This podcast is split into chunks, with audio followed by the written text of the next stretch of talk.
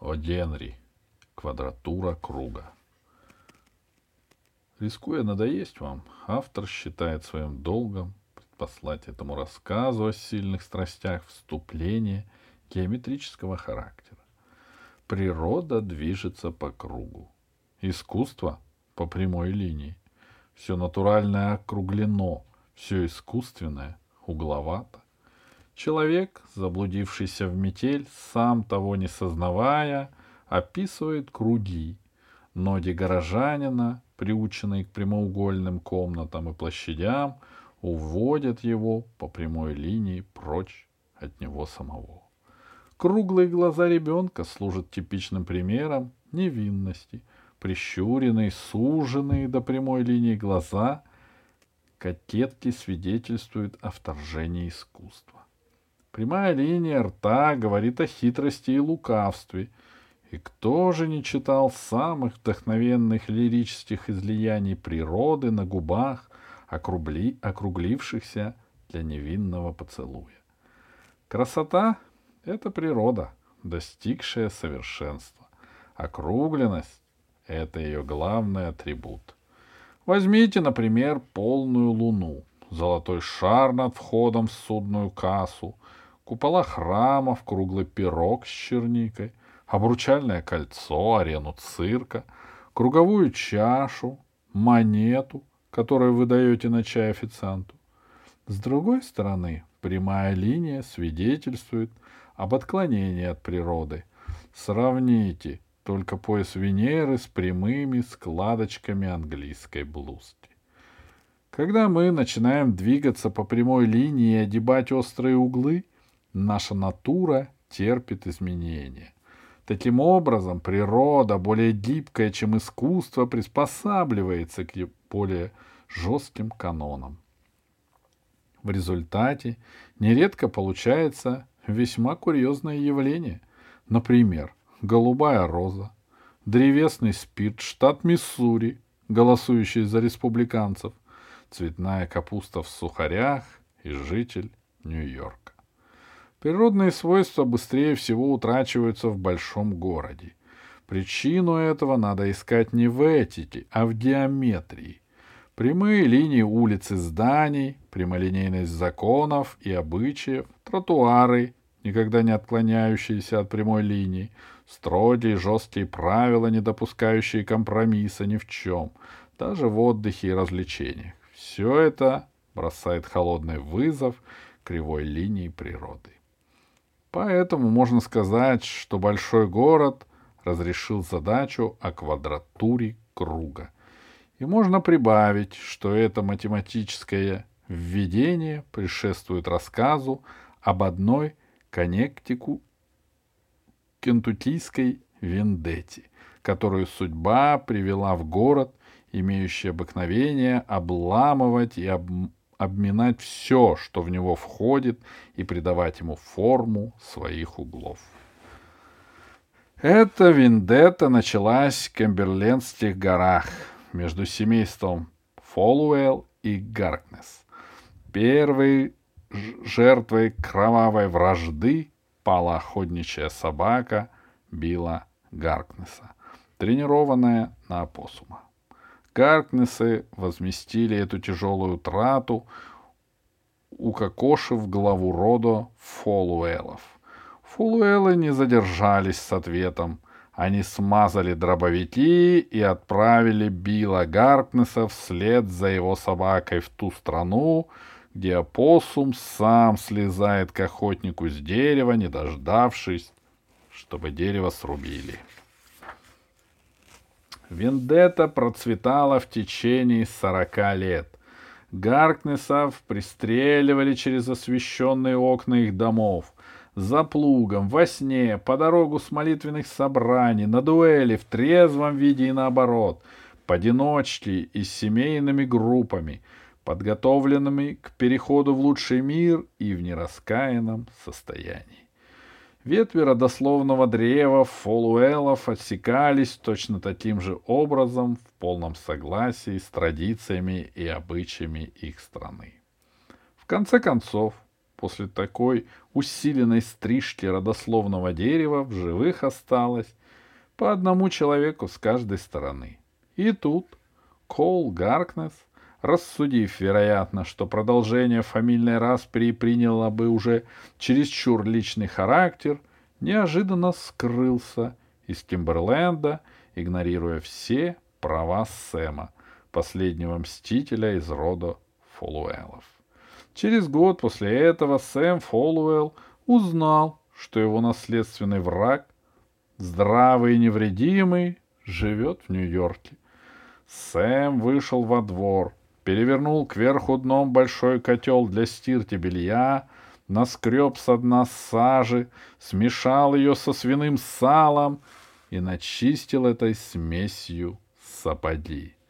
Потом надел дешевый костюм, когда-то орехового цвета, а теперь перекрашенный в черный, белую рубашку и воротничок уложил в ковровый саквояж. Белье, достойное спартанца. Он снял с гвоздя дробовик, но тут же со вздохом повесил его обратно. Какой бы похвальной и высоконравственной не считалась эта привычка в Камберленде, Неизвестно еще, что скажут в Нью-Йорке, если он начнет охотиться на белок среди небоскребов Бродвея. Старенький, но надежный кольт, покоившийся много лет в ящике комода, показался ему самым подходящим оружием для того, чтобы перенести вендетту в столичную сферу. Этот револьвер вместе с охотничьим ножом в кожаных ножнах Сэм уложил в ковровый саквояж и, проезжая верхом на муле мимо тедровой рощи к станции железной дороги, он обернулся и окинул мрачным взглядом кучу белых сосновых надгробий. Родовое кладбище Фолуэлов. Сэм Фолуэлл прибыл в Нью-Йорк поздно вечером. Все еще следуя свободным законам природы, движущийся по кругу, он сначала не заметил грозных, безжалостных, острых и жестких углов большого города, затаившегося во мраке и готового сомкнуться вокруг его сердца и мозга и отштамповать его наподобие остальных своих жертв. Кэбмен выхватил Сэма из гущи пассажиров, как он сам бывало выхватывал орех из вороха опавших листьев, и умчал в гостиницу — соответствующую его сапогам и ковровому саквояжу. На следующее утро последний из фолуэлов сделал вылазку в город, где скрывался последний из Гаркнесов. Кольт он засунул под пиджак и укрепил на узком ремешке. Охотничий нож висел у него между лопаток на полдюйма от воротника — Ему было известно одно, что Коул Гаркнес ездит с фургоном где-то в этом городе, и что он, Сэм Фолуэлл, должен его убить. И как только он ступил на тротуар, глаза его налились кровью, и сердце загорелось жаждою мести. Шум и грохот центральных авеню завлекал его все дальше и дальше. Ему казалось, что вот-вот он встретит на улице Кола с кувшином для пива в одной руке, с хлыстом в другой, без пиджака, точь-в-точь, как где-нибудь во Франкфурте или Лорел-Сити. Но прошел почти час, а Кол все еще не попадался ему навстречу. Может быть, он поджидал Сэма в засаде, готовясь застрелить его из окна или из-за двери. Некоторое время Сэм зорко следил за всеми дверьми и окнами. К полудню город надоел... Городу надоело играть с ним, как кошка с мышкой, и он вдруг прижал Сэма своими прямыми линиями. Сэм Фолуэлл стоял на месте скрещения двух больших прямых артерий города. Он смотрел на все четыре стороны и увидел нашу планету, вырванную из своей орбиты и превращенную с помощью рулетки и уровня в прямоугольную плоскость, нарезанную на участки. Все живое двигалось по дорогам, по колеям, по рельсам, уложенное в систему, введенное в границы — Корнем жизни был кубический корень, мерой жизни была квадратная мера. Люди вереницы проходили мимо. Ужасный шум и грохот оглушали его. Сэм прислонился к острому углу каменного здания. Чужие лица мелькали мимо него тысячами, и ни одно из них не обращалось к нему. Ему казалось, что он уже умер, что он призрак, и никто не видит его. И город поразил его сердце тоской одиночества. Какой-то толстяк, отделившись от потока прохожих, остановился в нескольких шагах от него, дожидаясь трамвая. Сэм незаметно подобрался к нему поближе и зарал ему в ухо, стараясь перекричать уличный шум — у рантинцев свиньи весили куда больше наших, да ведь в ихних местах желуди совсем другие, много лучше, чем у нас. Толстяк отодвинулся подальше и, шта- и стал покупать жареные каштаны, чтобы скрыть свой испуг. Сэм почувствовал, что необходимо выпить. На той стороне улицы мужчины входили и выходили через вращающуюся дверь. Сквозь нее мелькала блестящая стойка, уставленная бутылками. Мститель перешел дорогу и попытался войти, и здесь опять искусство преобразило знакомый круг представлений. Рука Сэма не находила дверной ручки.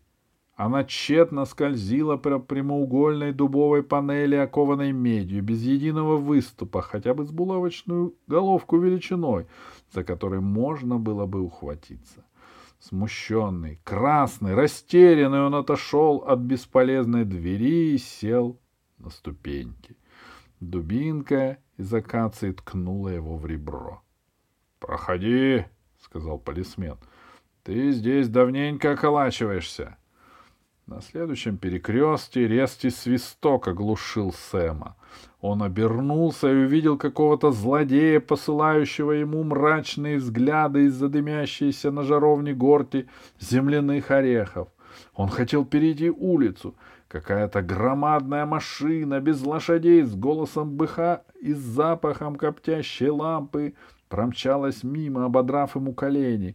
Кэп задел его ступицей — а извозчик дал ему понять, что любезности выдуманы не для таких случаев.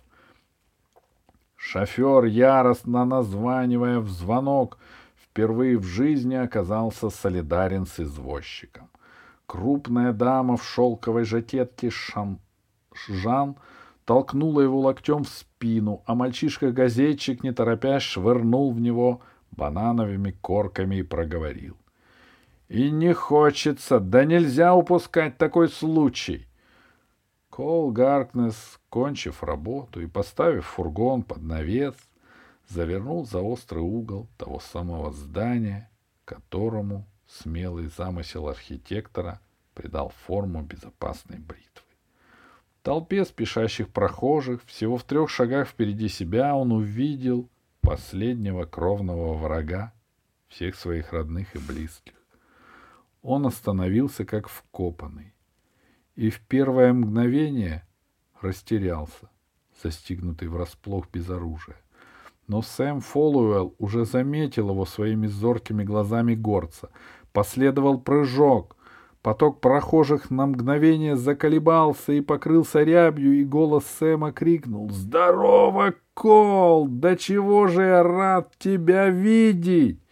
И на углу Бродвея Пятая авеню и двадцать третьей улицы, кровные враги из Кэмберленда, пожали друг другу руки.